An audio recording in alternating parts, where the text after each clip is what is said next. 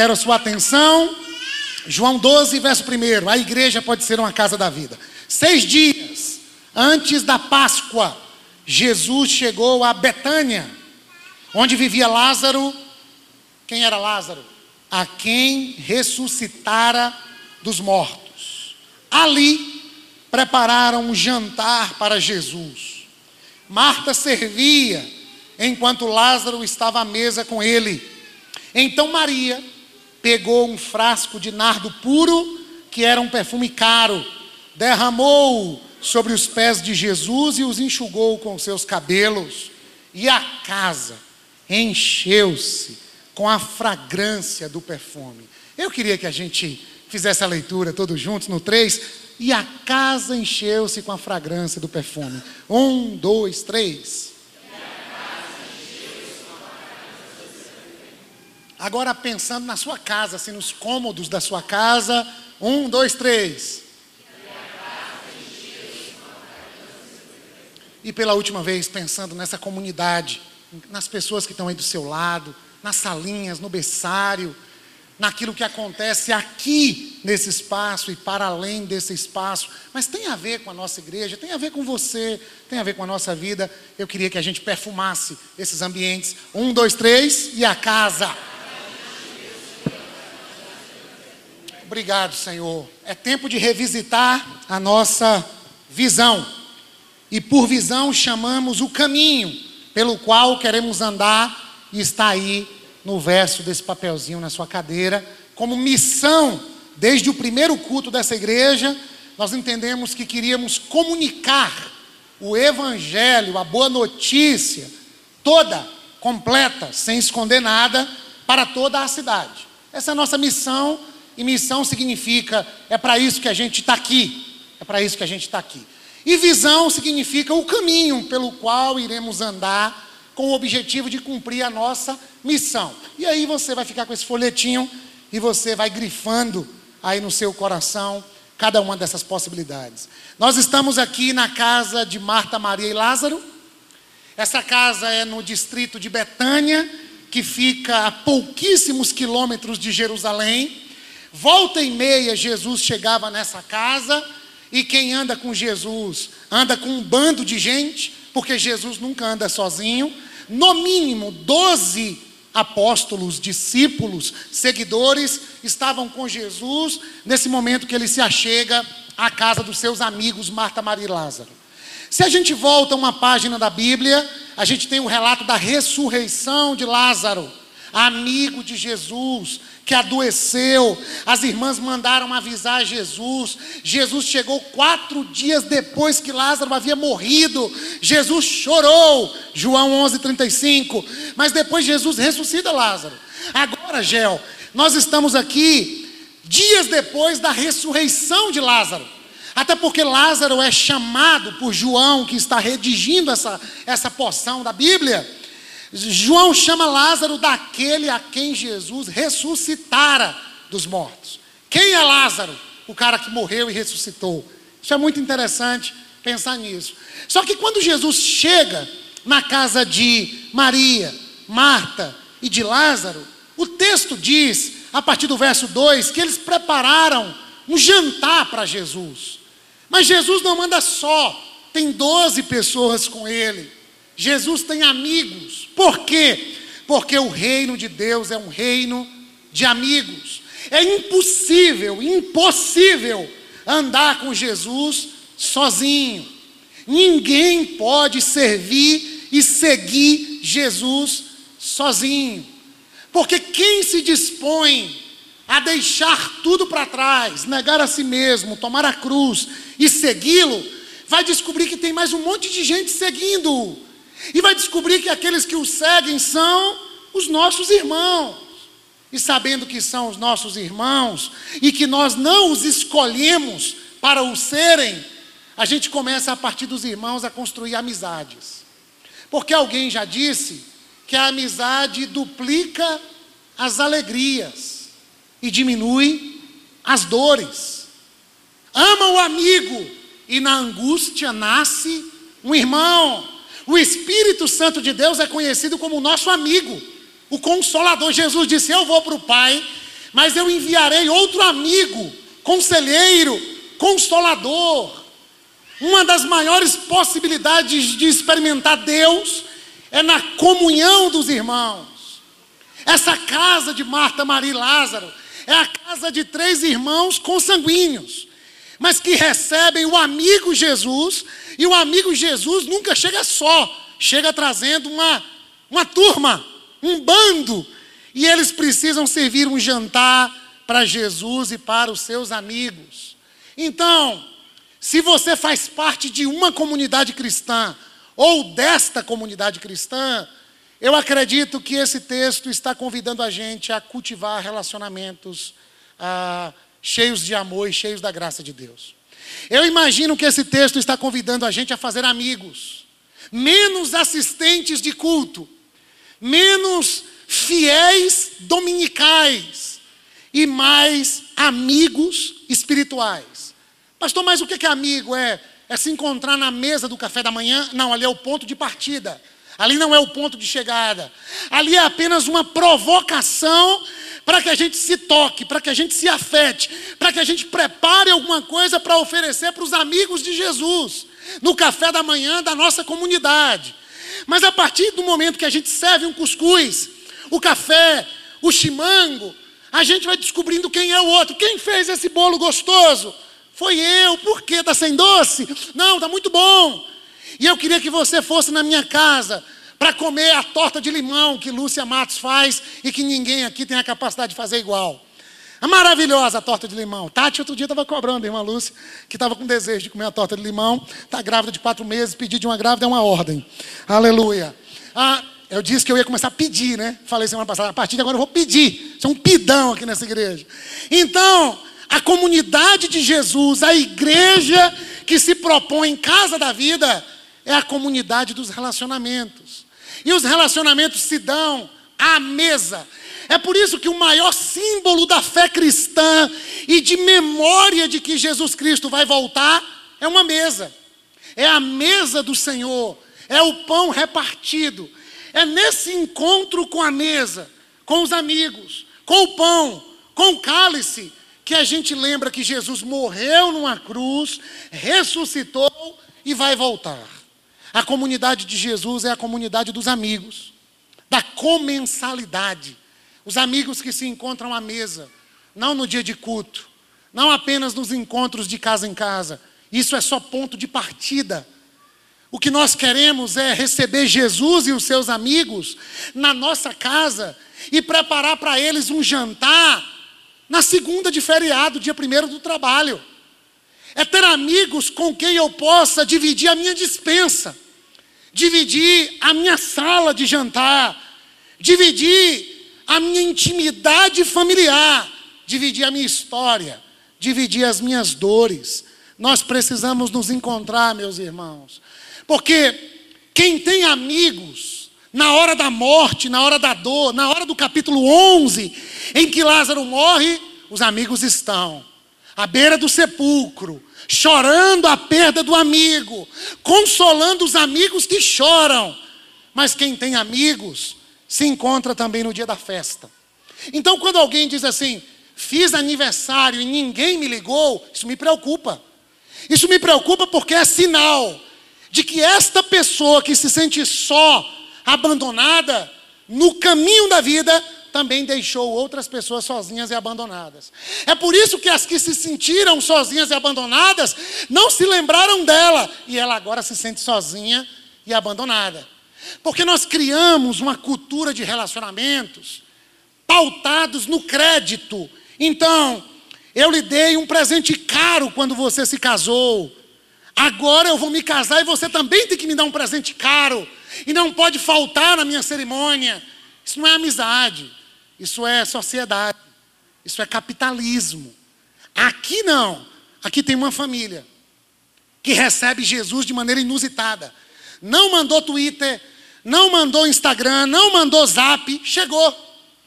E amigos não precisam de cerimônias para ligarem para os seus amigos às duas da manhã para dar a notícia de que possivelmente o pai faleceu. Amanhã é aniversário de Sullivan, membro da nossa igreja. Hoje à noite tinha uma festa surpresa preparada para ele, mas acho que ele não está aqui. Tudo preparado. Mas aí ele recebe uma ligação duas da manhã. O pai do melhor amigo morre no hospital. E agora, aquele que teria uma surpresa à noite, vai passar o dia à beira de um caixão, com a mão no ombro do seu amigo, e já não vai haver mais a festa surpresa à noite. Vocês estão entendendo? Que a vida carece de amigos que estão conosco nas alegrias e nas tristezas. Afinal de contas, a igreja, que é uma casa da vida, é provida de pessoas que se alegram com os que estão alegres e que choram com aqueles que choram. E interessante que quando os amigos se reúnem à mesa e estão desfrutando de harmonia, de amor, de perdão, de reciprocidade, de serviço mútuo, de carinho, de bondade, a sensação que a gente tem, e nesse texto não é só uma sensação, é uma verdade, é de que Jesus está à mesa. Quando dois ou três se reúnem em nome de Jesus, Ele está presente. Quer ter um encontro com Jesus? Leva alguém para almoçar hoje. E começa a falar da vida. Começa a perguntar ao outro o que é que o faz chorar, se alegrar, rir, o que é o hobby do outro, o como é que você poderia ajudá-lo. Jesus vai estar presente. O texto diz assim: que prepararam um jantar para Jesus. Mas quem prepara um jantar para Jesus, em outras palavras, está preparando um jantar para os amigos. Por quê? Porque todas as vezes que vocês fizerem o bem a um dos meus pequeninos, vocês estão fazendo a mim. Jesus está aqui com o ministério terreno. É homem, ele está em carne e osso, mas agora não está mais. E todos nós gostaríamos de almoçar, de jantar, de merendar, de tomar café com Jesus. Como, pastor, tomar café com Jesus só domingo que vem na ceia, que nem vai ser domingo que vem, vai ser de hoje a 15. No dia das mães teremos a ceia. Não, não, você pode ceiar com Jesus hoje. Convida amigos dele. Faça com eles amizade. E se reúna com eles em nome de Jesus. E Jesus vai comer com vocês. A gente está precisando de mais água no feijão, meus irmãos. A gente, Djavan é que gosta, né? Do, do Djavan diz que gosta de ir numa casa e escutar o barulho da panela de pressão. E a irmã Paloma também disse isso, disse assim: a gente vai começar a casa da vida ganhando as marmitas, mas eu não vejo a hora de ver a panela de pressão. Que dá, dá, dá, dá gosto de casa, dá o cheiro da casa, cheirinho do feijão, da carne cozida. Louvado seja o nome do Senhor. E, e nós precisamos ah, repartir a nossa vida, meus queridos. Eu vi Ricardo chorando a perda da sua mamãe essa semana. E à noite, os irmãos da igreja chegando, os amigos da infância do bairro Brasil, para dar um abraço, para celebrar com ele a, a, vida daquela mulher que marcou tantos corações, mas que agora deixa tanta saudade. Quem tem amigos em João 11, na hora da morte está amparado.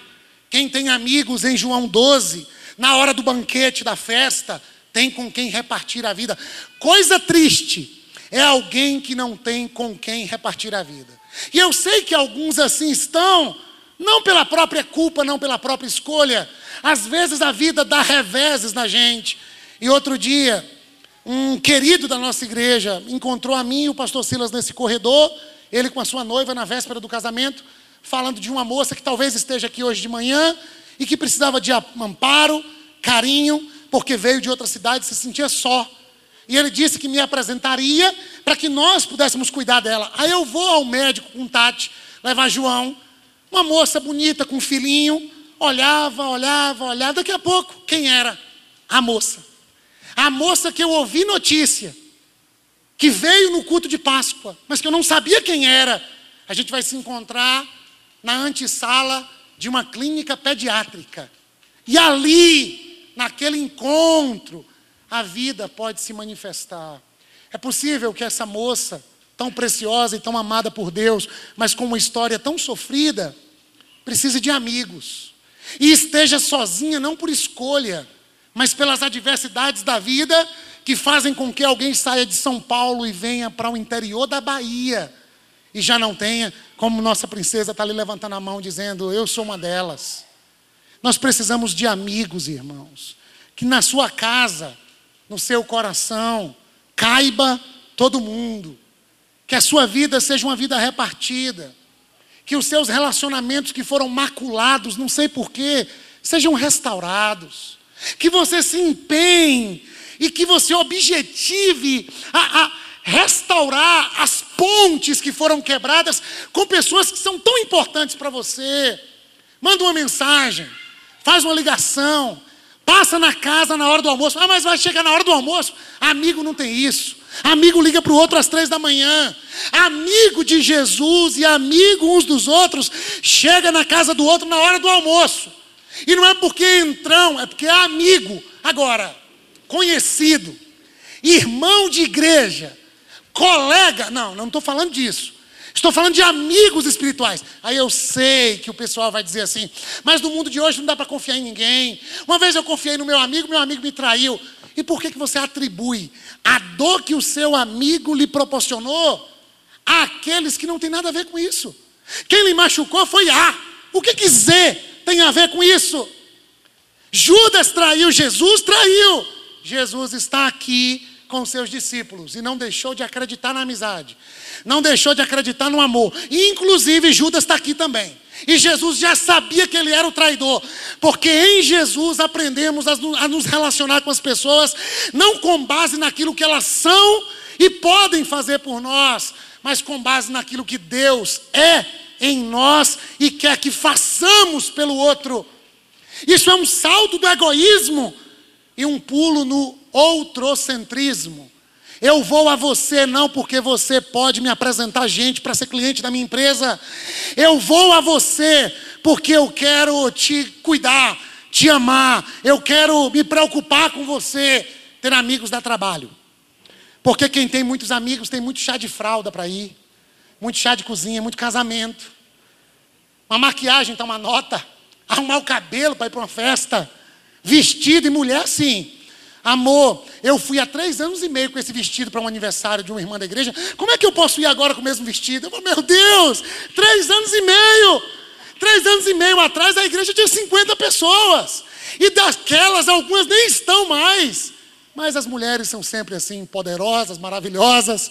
E que Deus dê sustância para nós homens, para a gente continuar embelezando vocês. Mas quem tem amigos tem trabalho. Telefone toca. Um cara como eu e o pastor Silas que não sabe trocar pneu de carro quando fura, vai ligar para você dizendo: Cara, furou. Mas eu não sou do seguro, mas você é meu amigo, meu irmão. Vem cá, vem melar a mão aqui. Vem ajudar a gente. Ah, eu estou aqui no hospital e eu estou há 24 horas sem sair. Fica aqui com minha tia que está internada para eu ir em casa tomar um banho. Me parece que quem não tem com quem contar é porque não tem sido contado por outras pessoas na casa de Marta e Maria e Lázaro.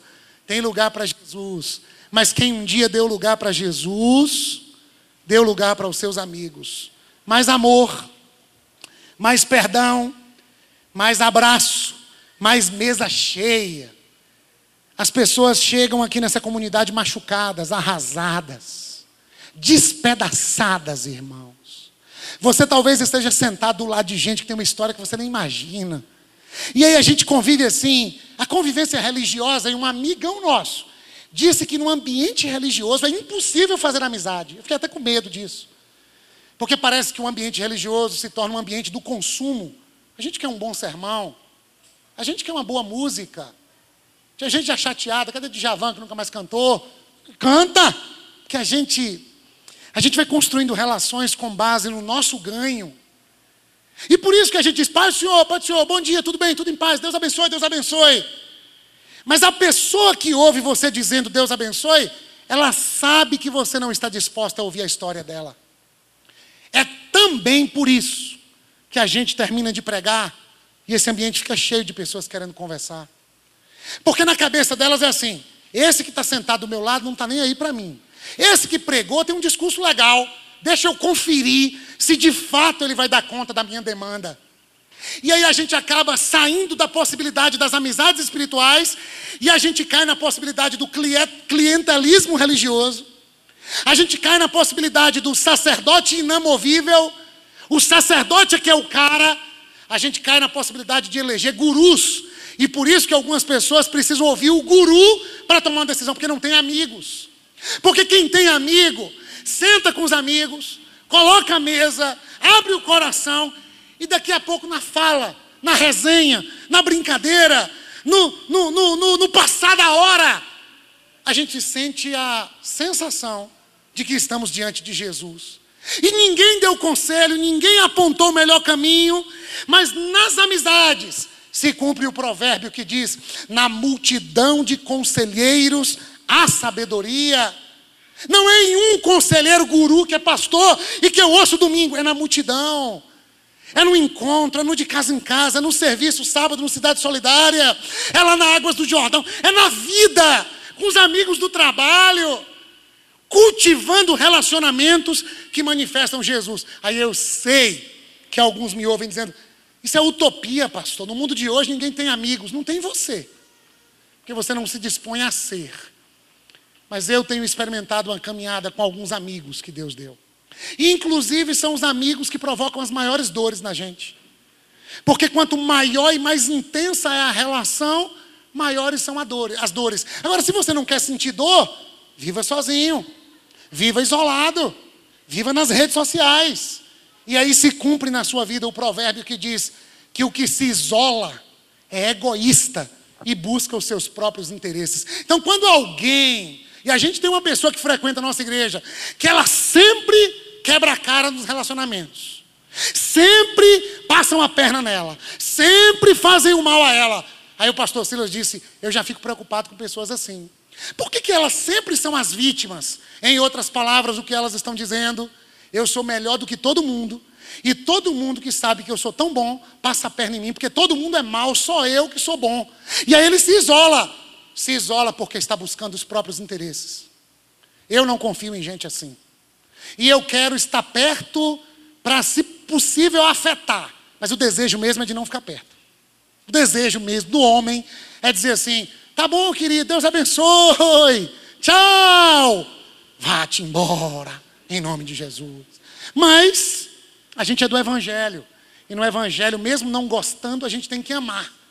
Mas que há pessoas que têm esse discurso nas comunidades cristãs é assim, participei de tal igreja tanto tempo e ninguém falou comigo. E por que, que você não falou com ninguém? E por que, que você não pagou uma torta no dia do festival de torta para alguém? E por que você não deu uma torta na cara de alguém, que alguém lhe dava uma mãozada, e ali nascia uma relação? É igual a história do cara que estava sem cinto, estava todo errado no trânsito, bateu no carro de alguém. O cara desceu, você bateu no meu carro. Ele falou, o que é isso? Bateu, agora o seguro a gente vai chamar. Mas vamos fazer disso aqui uma oportunidade de um encontro? O meu nome é fulano de tal, como é que é o seu nome? O cara foi gostando. Liga aí para o seguro, liga também para a polícia. Que coisa maravilhosa. Inclusive, para celebrar esse encontro, vamos tomar aqui um champanhe. Botou o cara para tomar um champanhe. O cara que tinha um carro batido. Quando a polícia chegou, fez o bafômetro. O cara que tinha batido o carro. O cara que estava no prejuízo ficou de culpado. Isso é um esperto, né? Mas assim, se eu quero afetar o outro, meus irmãos, eu posso terminar o culto e dizer assim: semana que vem posso sentar aqui do seu lado? Você hoje tem lugar para almoçar? Aí a pessoa pode estranhar, ah, pastor, mas vai estranhar de cara. Então pergunta que pequeno grupo ela participa.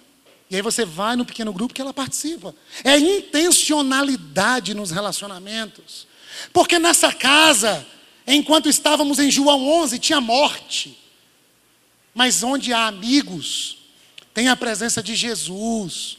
Porque as amizades verdadeiras e a comunhão em Cristo atrai a presença de Jesus. E onde Jesus está, a morte pode dar lugar à vida. E aí eu sei que tem pessoas aqui hoje afetadas, machucadas, marcadas pela morte em alguma área. E é nos relacionamentos.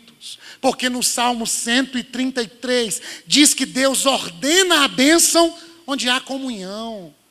Comunhão, vida repartida, histórias, dores, alegrias, coinonia, um negócio em comum, e o nosso negócio é o reino de Deus. Somos filhos do mesmo Pai, não escolhemos os irmãos, mas podemos fazer com eles bons amigos. E se você ler aí na nossa palavrinha de visão, você vai ver que queremos ser uma igreja essencialmente relacional. Para que sejamos casa da vida, precisamos de relacionamentos. Aí tem gente que cobra da gente a possibilidade de fomentar relacionamentos. Como?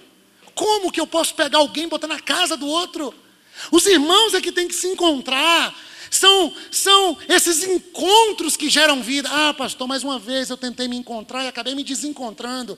Você não leu Vinícius de Moraes? A vida é feita de encontros, embora haja tantos desencontros. Tem tantos desencontros, irmãos. Tanta coisa que a gente fala de maneira equivocada.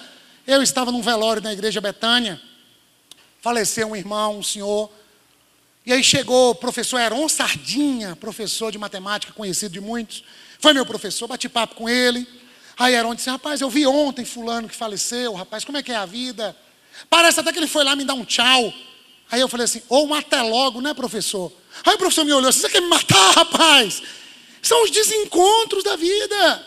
Dirigia um culto na igreja Betânia, junto com o pastor Silas e outros irmãos, que aqui estão, a Amanda cantava. E, e o pastor Célio sempre brincava com a mulher grávida. A, a sua barriga está maior do que a minha. Aí eu fui dar uma de imitar. Eu estava começando a engordar, ficar com esse corpinho. Aí uma irmã veio para a oração, eu falei assim, a irmã está com a barriga maior do que a minha, hein? Ela disse em voz alta assim: Mas é um tumor, pastor, não é um filho. Eu falei: Meu Deus, como é que eu arrumo isso aqui agora? Aí tive que chamar a irmã para o canto para resolver aquilo. Ivanzinho chega num culto de jovens no Espaço Vida, lá na Betânia, com um amigão, o um amigão puxando da perna, e eu na porta querendo ser simpático. Seja bem-vindo, seja bem-vindo, Deus abençoe, como vai? Aí o camarada entrou e Ivan falou: Meu amigo, sim, vai. Falou: Ô, oh, queridão, machucou a perna jogando a bolinha. Ele falou: Não, é paralisia infantil mesmo. E eu falei: Meu Deus do céu, a gente comete micos, irmãos. A gente vai falando coisas sem saber o que está falando. Mas no ambiente dos relacionamentos, a gente paga mico e a gente pede perdão. E a gente tenta encontrar em meio aos desencontros. Então, primeiro, para que a nossa igreja seja uma casa da vida, você precisa ser essencialmente relacional. Você tem que encontrar pessoas. Você tem que ampliar o seu leque, o seu rol de amigos.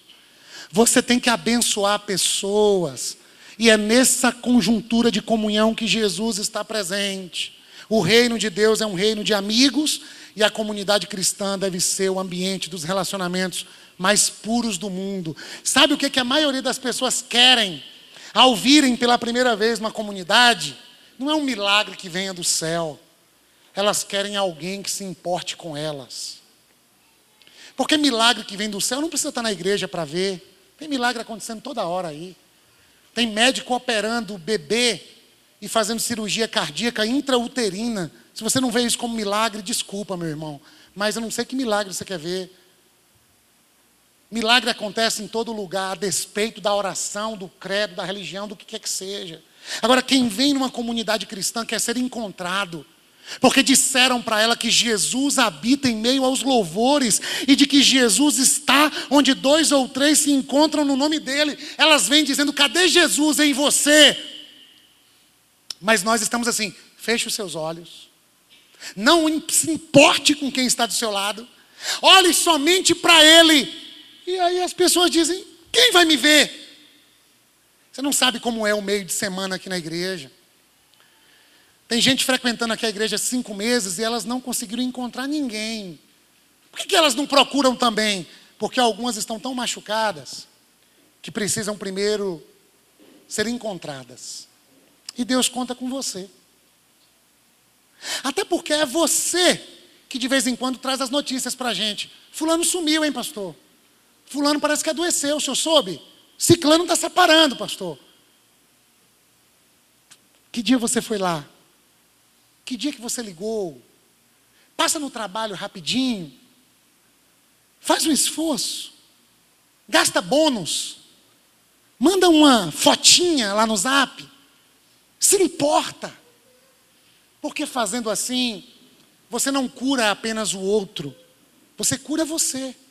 Porque você descobre que o outro também tem dores. E ao perceber as dores dele e perceber as suas, você continua se encorajando a cuidar das suas, mas descobre que você pode ser útil a ajudá-lo a cuidar das dores dele. Tem Lázaro morto em algumas casas. Tem Lázaro morto em alguns corações que precisam da visita de nosso Senhor Jesus. E o nosso Senhor Jesus, hoje, Toninho, hoje, nesse mundo de hoje, ele vai na casa dos outros através de pessoas. Porque Jesus não anda sozinho. Jesus é manifestado através daqueles que foram afetados pela graça. Construa relacionamentos, mas eu vou continuar. Eu penso que para a gente ser uma casa da vida, a gente precisa de mais relevância. Diga comigo, relevância. Isso significa algo que tenha importância, que é saliente, que se sobressai, que abençoa, que é pertinente, que é frutífero, que é fértil. O texto diz que Jesus está à mesa, verso 2 de João 12. Me parece, Nilma, que o melhor caminho para a gente viver bem é viver com a sensação de que Jesus está à mesa, Edilson. Imagina o pintor pintando uma casa, foi contratado, fez lá uma empreita, e ele está pintando a casa dizendo: É, tem que pintar bem pintadinha, porque Jesus vai morar aqui. Imagine, imagine um médico ginecologista, na hora do parto, fazendo o parto, quem faz parto tem uma outra coisa que é obstetra fazendo parto e dizendo: Jesus está nascendo. Jesus vai nascer agora. E eu preciso do maior cuidado. Eu preciso verificar se a anestesia deu tudo certinho. Eu preciso, se for cesariana, as mulheres de hoje não têm coragem para ir normal, só algumas. Então, eu preciso fazer um melhor corte para gerar uma melhor cicatrização. Eu preciso, ah, trabalhando com ah, design gráfico, eu preciso fazer a melhor placa, a melhor arte, porque Jesus está à mesa. Eu estou diante de Jesus, aí você diz, pastor, isso é complicado. É porque você não leu 1 Coríntios 10, 31. Quer vocês comam, quer vocês bebam, ou façam qualquer outra coisa, façam tudo para a glória de Deus. O que, que é fazer para a glória de Deus? É fazer entendendo que Jesus é quem vai comer o jantar, é Jesus quem vai apreciar a pintura, é Jesus quem vai admirar a arte gráfica. Porque o texto sagrado diz, Colossenses 3:23, tudo o que fizerem, façam de todo o coração, como para o Senhor e não para os homens. Irmãos, tudo é tudo, mas a gente aprendeu assim. Vai cantar no louvor, tem que ser, irmãos, o louvor é para Deus, tem que ser o melhor. E por que que o atendimento lá no mercado que você trabalha não tem que ser o melhor? E por que, que a aula dada na escola pública ou privada não tem que ser a melhor? E por que, que dirigir o ônibus, o motorista, não tem que dirigir da melhor maneira possível? Jesus está à mesa, na casa da vida, na casa de pessoas simples, Marta, Maria e Lázaro. Vai coar o café, melhor café, café gostoso. Vai consertar o chuveiro, o marido que tira onda de eletricista no fim de semana. Deixa eu esconder o fio. Deixa eu botar um, uma fita isolante da cor do fio para minha mulher não ficar enchendo minha paciência. Deixa eu, deixa eu a, a, levar meu filho para brincar e brincar com toda a inteireza do meu coração. Afinal de contas, Jesus está na mesa. Isso torna a vida relevante, irmão. Se é para ser voluntário, um voluntário que sabe, eu estou fazendo para Jesus. Mas tem gente que acha que fazer para Jesus é só fazer na igreja. E aí nós temos na igreja pessoas que dão grana, pessoas que não faltam o ensaio, pessoas que estão presentes na hora de distribuir o lanche, mas profissionalmente são irrelevantes. As pessoas falam mal do atendimento, do serviço prestado. E no meio evangélico, Deus tenha misericórdia. Eu escuto pessoas dizendo: Eu não quero funcionário evangélico, porque ele está doido para deixar o trabalho para ir para o culto da noite na igreja. Ele fica olhando para o relógio o tempo todo dizendo: Hoje tem oração, hoje tem oração, mas esse patrão está encapetado, não quer me liberar. E ele acha que a oração é para Jesus, mas a lavagem do carro, no lava-jato que ele trabalha, não é precisamos ser relevantes em todas as nossas atividades. porque Jesus está presente. Pastor Bill Hybels, pastor norte-americano, disse que a excelência, honra a Deus, inspira as pessoas. Deixa eu contar uma historinha que o pastor Silas já contou semana passada. Estávamos à véspera de inaugurar a Casa da Vida. Juninho, que é da igreja, fez uma doação de serviços.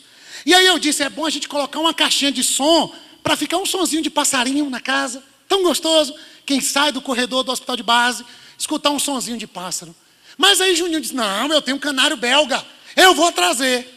Na correria o tempo foi passando e nada do canário chegar, e a gente liga, todo mundo liga. Eu fiquei doido, eu queria o canário. E aí eu ligo e vai, vai, canário, canário, cadê o canário? Eu acho que tinha gente que achou que, eu queria trazer canário lá de, de Salvador, Igor Canário. Não, era o canáriozinho belga, não era o canáriozinho baiano. E aí, de manhã, domingo de manhã, pessoal já chegando para o café, chega Juninho com duas gaiolas de canário, com o prego na mão. Olha que coisa, o prego, martelo, Trouxe tudo, pastor. Pregou. Gente, os canários roubaram a cena. Eu não vi ninguém elogiando assim o pão de queijo que minha sogra fez. Não vi ninguém. Mas a conversa aqui na porta da igreja, pastor Silas, aqueles canários deram, os canários deram uma beleza no café. Aquele som, aquela música, o ar de campo, mas ao mesmo tempo o ar de uma casa. Só Patrick que fica chorando, que fica vendo os bichinhos presos e fica querendo soltar os bichinhos. Né? Mas eles nasceram lá na gaiola, o mundo deles é uma gaiola. E aí eu não sei, depois a gente faz um estudo teológico para saber isso. Mas um canário faz toda a diferença. Aí se o irmão diz, eu não vou porque já é 9h20 e não vou levar o canário, não tem alguém encantado pelo canto do pássaro. Você está entendendo? É um detalhe é um elogio, é um aperto de mão, é, é um cuidado, é um gesto. São cinco biscoitinhos saídos do forno, trazidos para o café da manhã. Aí alguém come e diz: Louvado seja Deus, que biscoito gostoso. A pessoa dorme o sermão todo, mas ela volta para casa dizendo: Que bênção foi o culto. Quem pregou? Eu nem sei. Eu tirei uma Madonna, só fiquei sonhando com pão de queijo. Eu sou mineiro. E aí eu tenho um tempão que eu não como biscoito de queijo. Comi. Deus matou até a saudade da minha família. Irmãos. É a música que Djavan de vez em quando canta. Busca uma música lá das antigas e canta. Aí alguém diz assim: Hoje eu voltei ao primeiro amor. Hoje, hoje, hoje eu fui renovado espiritualmente. É um detalhe. E eu descobri uma coisa: que a excelência mora no detalhe.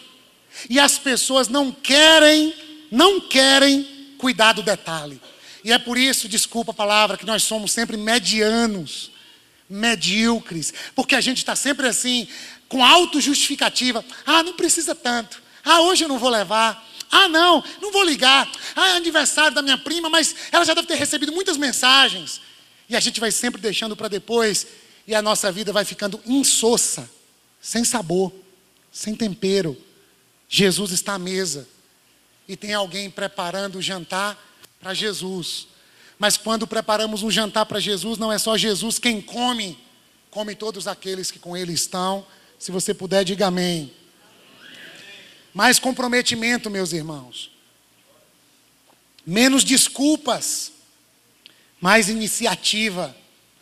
Interessante, Leile, que ninguém pediu para fazerem um jantar para Jesus. Isso aqui me chama a atenção. Porque nós somos de uma cultura colonizada. Então nós gostamos de ser mandados. É, é o ser humano. E os povos latino-americanos têm essa característica. A gente quer que as pessoas sempre mandem a gente fazer. Mas Marta não. Marta diz assim: chegou Jesus com a comitiva, bota água no feijão. Eu morei com minha avó um ano, meus irmãos. E meu tio era deputado estadual. E político, você sabe, só anda com a, com a, com a renca. Meu tio chegava meio-dia e quinze, a gente já à mesa. Minha avó levantava, quando escutava o barulho do carro, e minha avó ia para a cozinha e fazia uma abóbora que até hoje eu nunca vi ninguém para fazer igual, os pedaços grandes, jogava um limão por cima, uma carne na panela que a carne desfiava, já deitava no prato, era a coisa mais linda, era uma poesia. Um dia ela foi fazer um suco de maracujina perto do fogão, o suco de maracujá caiu dentro da carne. Ela disse: não dá mais tempo fazer outra. Preparou a carne com suco de maracujina. Vocês não têm ideia. Era o deputado lambendo os beijos, lambendo a mão e dizendo: Eu nunca comi uma carne dessa. É relevância. Minha avó fazia um geladinho de pão. Bairro Brasil, Avenida Itabuna, número 1996. Vinha um pessoal de toda a cidade. Tem geladinho de pão, dona Elza. Os camaradas chupavam geladinho, falavam geladinho de pão. O pão por si só, assim, ser uma manteiguinha, não dá certo, mas geladinho de pão. Relevância. Que honra a Deus. Que inspira pessoas. É uma plantinha. É, é um detalhe. É uma foto bem montada no mural. Relevância. Para que a nossa igreja seja uma casa da vida. É imprescindível que a sua vida seja relevante em todas as atividades. Aí tem um monte de gente com a vida pela metade. Começa, não termina. Começa e não chega até o final. Na sua vida, na minha vida, um monte de coisa fora do lugar. Quebra a cama, bota um tijolo. O tijolo começa a esfaralar, sujar a cerâmica. Aí bota um pedaço de pau, velho. Aí vai dar um cheiro na patroa, a madeira que estava sustentando cai, bate no chão, acabou o romance. E aí começa a briga. Relevância nos mínimos detalhes. Tem que fazer a troca do óleo do motor do carro semana que vem. Semana que vem. Não é nem falta de dinheiro, é falta de excelência. É falta de compreensão de que Jesus anda comigo no carro. E se ele anda aqui, tem que mandar para o lava-jato de vez em quando, tirar poeira do carro, que ninguém aguenta. Eu dou carona para os irmãos da igreja, o irmão entra, tem rinite alérgica.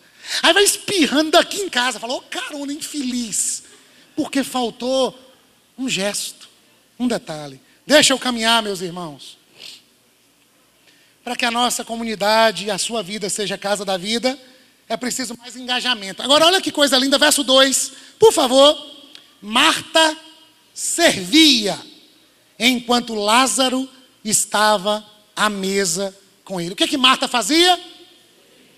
Diaconia, serviço, disponibilidade, iniciativa. Ninguém precisa chamar Marta. Marta se autodenomina aquela que vai servir.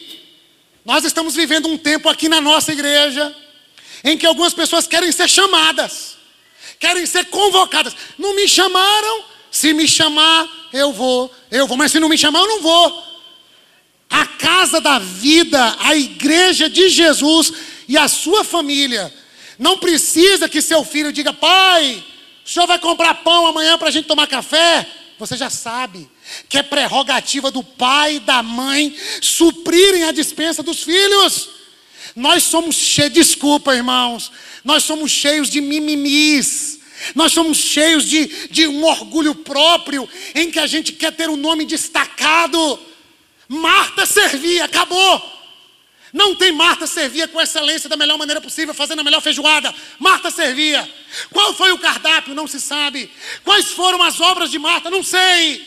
Ela servia tanto que em Lucas 10 tomou uma bronca, porque ela estava servindo sem ter o coração na adoração.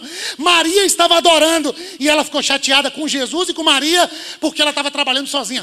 Tem gente que está fazendo do serviço cristão um fardo, um peso, cansados do serviço, afadigados, porque pararam de orar pararam de ler a Bíblia, pararam de encher o coração com louvores, pararam de ter o coração e a mente revestidos pela paz que excede todo entendimento, e aí eles servem como um peso e se tornam um peso na comunidade. Marta servia por iniciativa própria. Eu vou, eu quero, é nosso. Essa obra tem a ver comigo. Ninguém tem brigado para trazer lanche para o cursinho. Ninguém tem brigado para ir na Águas do Jordão. Ninguém tem brigado para assistir as crianças nas salinhas. Mas algumas áreas a gente percebe assim, um preciosismo. Não admito. Não admito nessa comunidade.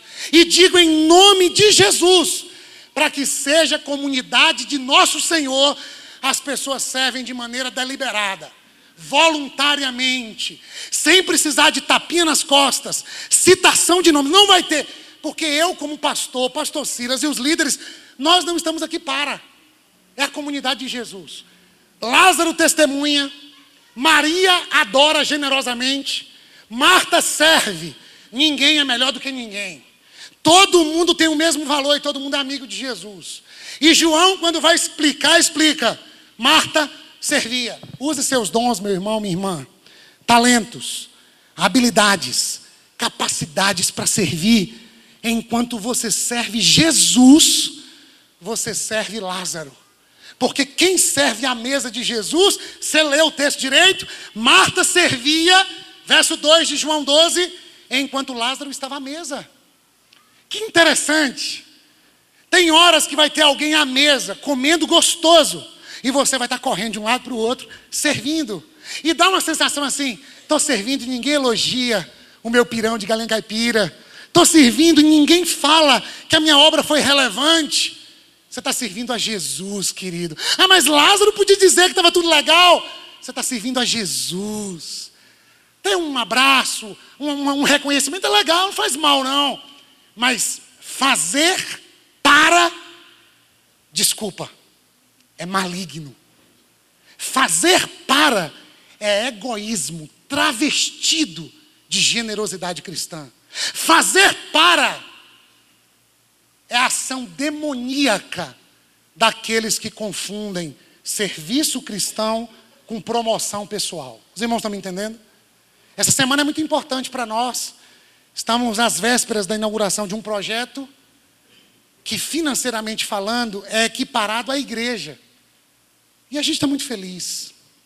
Mas é tempo de crescimento, é tempo de engajamento, é tempo de olhar isso aqui como nosso, até porque existe uma transparência, até porque existe uma facilidade do diálogo, até porque nós temos pedido a Deus a graça e se não o pedirmos, devemos ser disciplinados e corrigidos pela comunidade. Cada um exerça o dom que recebeu, 1 Pedro 4,10, para servir aos outros, administrando fielmente a graça de Deus em suas múltiplas formas. Serviço exige abnegação, dar um salto de si, submeter a minha opinião à opinião da coletividade. Não dá para chegar aqui dizendo, por que não pinta essa parede toda de preto? Não dá para chegar assim. Dá para chegar assim.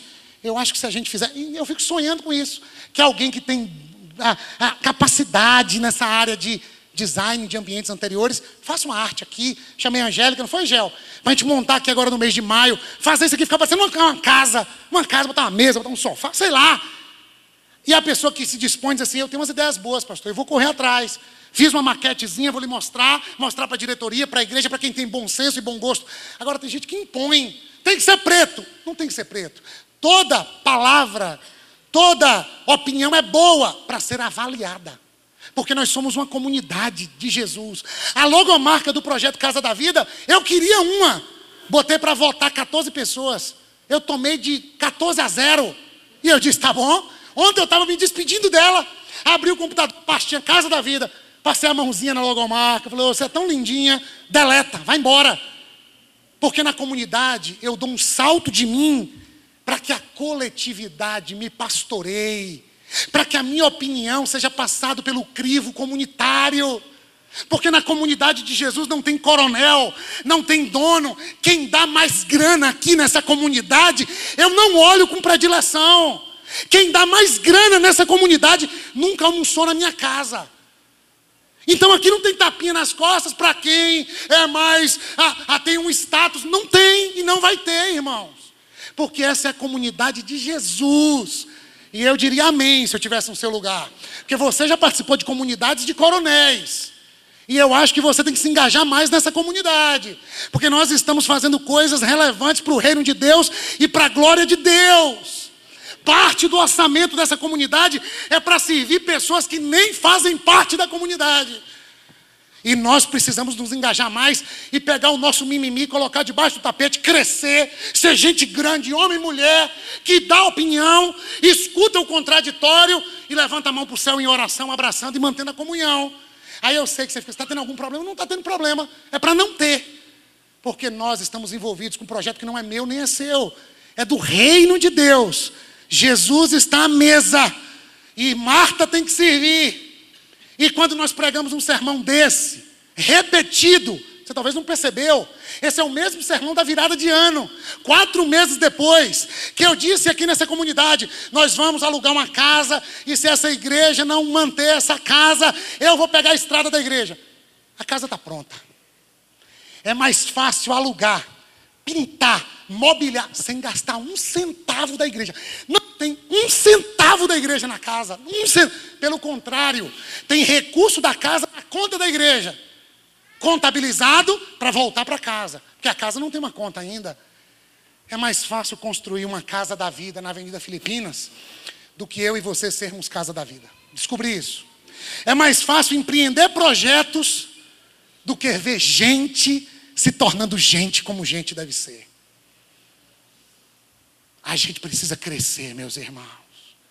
A gente precisa colocar a mão na massa e dizer: Eu sou Marta. E eu quero adorar a Deus com os meus recursos, possibilidades, serviço, tempero, palavra. Oh Deus, faz isso entre nós. Seja engajado na sua comunidade de fé. Estou terminando. No seu ambiente de trabalho, na sua casa, no seu condomínio, no seu prédio. Sirva a Deus servindo as pessoas. Porque ele foi estrangeiro e algumas pessoas o acolheram. Porque Jesus se revela a nós no pobre que bate a nossa porta. Jesus se revela a nós no Lázaro que senta à nossa mesa. Jesus se revela a nós no acompanhante que recebe um cachorro quente. E a gente serve como quem serve a Jesus, porque João 12, 2 diz que Jesus estava à mesa e Lázaro também. Vamos servir mais com os recursos financeiros, com o tempo, com os dons, com os talentos, para que a nossa igreja seja uma casa da vida. Oramos para que a sua vida seja mais diaconal, mais servidora, ou seja, mais socialmente engajada. Está escrito aí. É isso que a gente está tentando dizer aqui. É gente que serve, que não tem a vida por preciosa, que dá de si e não apenas doa do que tem, dá a vida, dá o tempo, dá a oração, dá uma mensagem de encorajamento para quem está à frente dos projetos mais sérios da igreja. É passar sábado lá na Cidade Solidária e dizer assim: não vou poder ficar, passei aqui para dar um abraço. Como é que está a visita nos hospitais? Passei aqui para dizer que estou orando por vocês. E a salinha, professoras, passei aqui para pedir a Deus para empurrar essas paredes e crescerem para vocês. Porque nós estamos juntos servindo para que essa comunidade seja uma comunidade cheia de vida. Nós questionamos comunidades que tem por aí, mas nos omitimos de tornar a nossa um ambiente mais cheio de vida. Porque gastamos muito tempo na crítica aos outros do que no engajamento. Marta aprendeu a lição, porque ela criticava Maria em Lucas 10. Mas depois que ela viu seu irmão morrer, ressuscitar, e soube quem Jesus era, agora ela não briga mais com Maria. Ela entende que no corpo de Cristo Cada um tem uma vocação. Tem gente que administra, tem gente que prega, tem gente que bota fechadura, troca todas as tomadas. Tem gente que dá aula para criança. Tem gente que canta. Já pensou se fosse eu cantando? Vamos fazer um teste? Sopro de vida que faz tudo nascer, tudo florescer. E isso é porque eu estou melhorando, Tiagão. Mas você ia dizer assim: não, não é você, não é, não é. Mal, mal você pregando com essa voz estridente. Cada um exerce o dom que recebeu para servir aos outros. Chega de ciúminho barato. Chega de mimimi. Já diz que mimimi nessa comunidade sou a mãe do pastor Silas, que é a irmã Miriam, e o apelido é Mimi. Mimi é que sou ela, que por sinal a gente está com saudade, está chegando no dia 17, e eu já tenho muito trabalho para ela. Vou terminar agora com você, Daniel Canídia. Vou terminar com Dan Canídia. Para que esta comunidade seja uma casa da vida, a gente precisa de mais testemunho. Queria sua atenção. Verso 1 de João 12. Seis dias antes da Páscoa, Jesus chegou a Betânia, onde vivia Lázaro. Quem é Lázaro? A quem ressuscitara dos mortos. Eu sonho com uma comunidade de gente que tem um testemunho. Eu sonho com uma comunidade de gente que é chamada na rua de homens e mulheres de Deus. Eu sonho com uma comunidade, eu acho que não é meu sonho, deve ser o sonho de Deus repartido a nós. De gente que quer se santificar. De gente que não usa da liberdade para dar ocasião à carne, às naturezas pecaminosas e os pecados que habitam em nós. Gente que chegou com cheiro de morte, Lázaro, sepultado, mas que ao ter um encontro com Jesus, saíram da morte para a vida. Porque a, a, aquele que está em Cristo é nova criação, as coisas antigas já passaram e tudo se fez novo. Djavan nos ensinou em João 11 que quando Jesus ressuscita Lázaro, Lázaro está todo remendado, porque eles, a, eles colocavam o que, meu Deus do céu? Faixas no morto. Era um costume egípcio e também da época de Jesus. E aí Jesus diz assim: desatai-o tirem as ataduras. Jesus ressuscita a Laiana, mas é a comunidade que tem o papel de ir tirando as ataduras que tem cheiro de morte. Nós precisamos de pessoas com um coração ensinável, que chegam na comunidade pensando um monte de coisa, achando um monte de coisa, querendo fazer de um monte de jeito, mas diz assim: talvez Jesus me ressuscitou, mas eu esteja cheio de ataduras ainda, que cheiram a morte, a escuridão, que cheiram a, a inexistência da vida, mas eu me submeto a irmãos e irmãs, dados por Deus como dons, para retirarem de mim tudo aquilo que me impede de me locomover e de ter uma vida cristã mais leve. Eu sonho com uma comunidade de leitores da palavra. Eu sonho com uma comunidade de homens e mulheres cheios do Espírito Santo, de homens e mulheres com menos usos e costumes, mas com mais vida de Deus na alma e no coração. A nossa igreja é chamada de mundana, é chamada de liberal. Eu não sei porquê, porque eu estou falando aqui de santidade. É porque tem algumas pessoas que ouviram Jesus as chamar de dentro do túmulo mas elas querem ficar ainda amarradas ao seu bel prazer e fazerem tudo que aspira cheiro de morte. Ai, num domingo de manhã, véspera de feriado, o nosso Pai Celestial está trabalhando na véspera do dia do trabalho para fazer o bem a nós. E qual é o bem? Que eu e você sejamos mais parecidos com Jesus que vocês se santifiquem, Tessalonicenses 4:3, porque esta é a vontade do Pai, que vocês sejam irrepreensíveis, parecidos com Jesus, conforme Hebreus 12:14, sigam a paz com todos e a santificação, sem a qual ninguém verá o Senhor. Testemunho é Daniel, 30 anos, perdeu a visão, está lutando para recuperá-la e disse: "Eu vou estar na casa todo dia dando meu testemunho" para que alguém diga: Eu vim de Boquira, meu enfermo passou uns dias no hospital. Falaram de uma casa que nos acolhe sem cobrar nada. E eu encontrei um menino muito bonito, por sinal até parecido com a imagem que temos de Jesus. E ele não me via, mas parece que via tudo que tinha dentro de mim. E eu me senti à mesa com Jesus ou com Lázaro, a quem Jesus abençoou, salvou. E Deus queira, Dan, que em breve em breve a gente possa dizer: saiu dessa condição e está enxergando para a glória de Deus. Mas se assim não acontecer, palavras que não são minhas, são dele, ele vai continuar honrando Jesus. A gente vai precisar perder a visão, a gente vai precisar morrer para dar testemunho. A gente vai precisar passar por tragédias para ter uma história para contar. A gente sonha com uma comunidade que pregue o Evangelho, a boa notícia. E a boa notícia não tem a ver com o meu estado, porque eu posso estar sofrendo, angustiado, preso como Paulo estava em Filipos. Mas a boa notícia não está presa, Virgínia.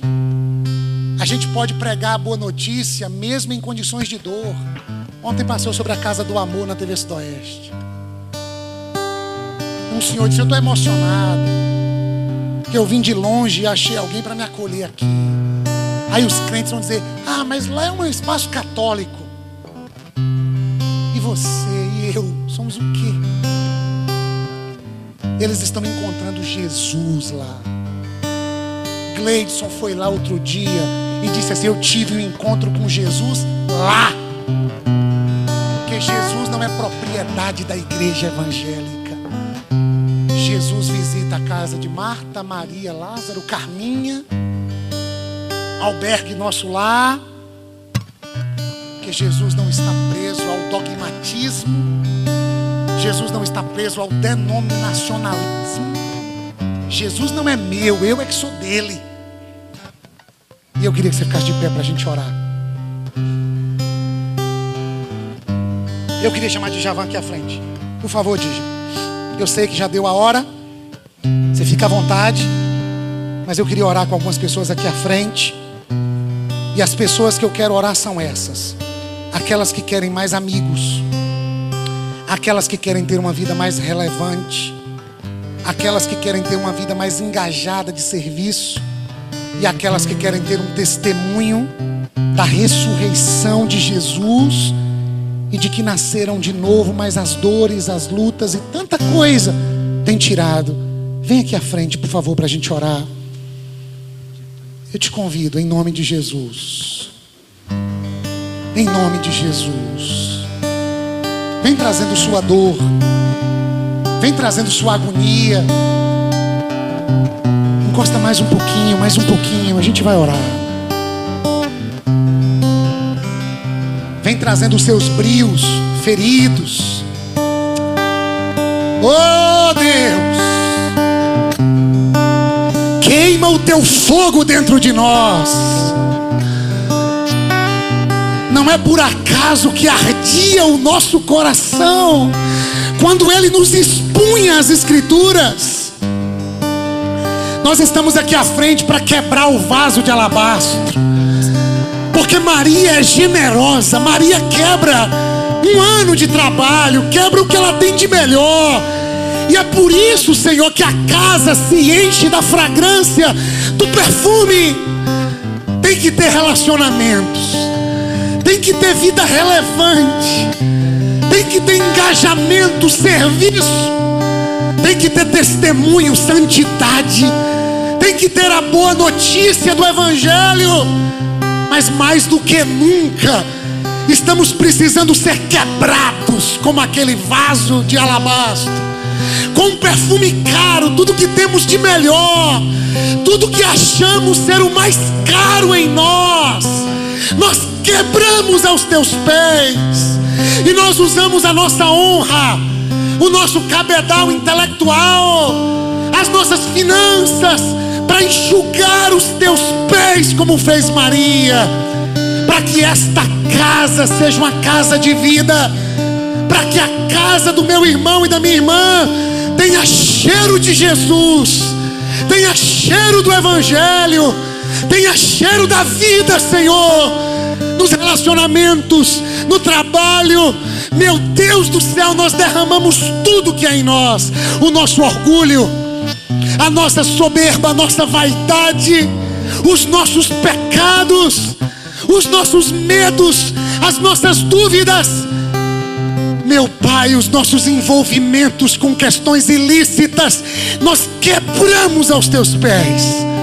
Dê amigos ao teu povo, dê ao teu povo a bênção de viverem de modo relevante, dê à tua igreja reunida a bênção de servir, sem encontrar e sem buscar nenhuma recompensa. Dê a nós, como comunidade, a bênção de testemunharmos o Evangelho todo para o homem todo, em todo tempo e em todo espaço. E nesta manhã, nos dê, Senhor, o privilégio de quebrar tudo dentro de nós, derramar aos teus pés, existir para glorificar o Deus e Pai de nosso Senhor e Salvador Jesus Cristo. Faz a gente viver assim, Senhor. A começar dentro de nós, a começar nas nossas casas, a começar nos nossos ambientes de trabalho. E passando pela igreja, passando pelos projetos, ministérios.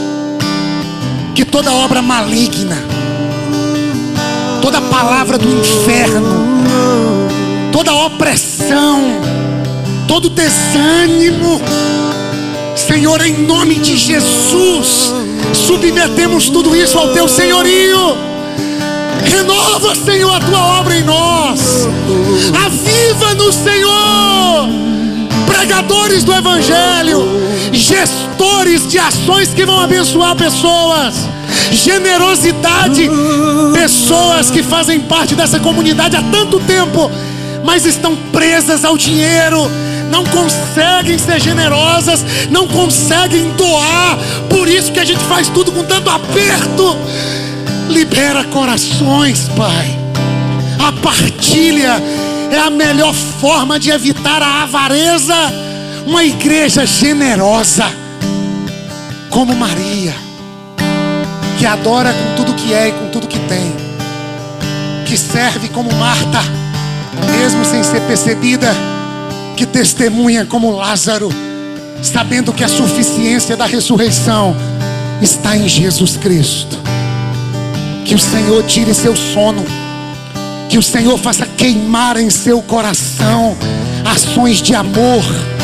Que o Senhor te leve aos seus desafetos e faça você construir pontes. Que o Senhor te dê amigos. Que o Senhor te dê alegria no serviço. É melhor dar do que receber. Que o amor de Deus, nosso Pai a graça de Jesus Cristo, a comunhão, as consolações, a alegria, o chamado, a vontade de servir sejam sobre a sua vida, sua casa, sua história, hoje e sempre. Dê um abraço em alguém. Fale palavras de vida para alguém. Canta, Dija. Pra Deus te abençoe. Até a noite. Pro alto em busca nos dos teus sinais. Aleluia! Se não percebo quem está ao meu lado, só sou seu filho. Se sou irmão de quem está ao meu lado. Oh, oh, oh. Pra que olhar pro alto em busca dos teus sinais? Se não percebo quem está ao meu lado, só sou seu filho. Se sou irmão de quem está ao meu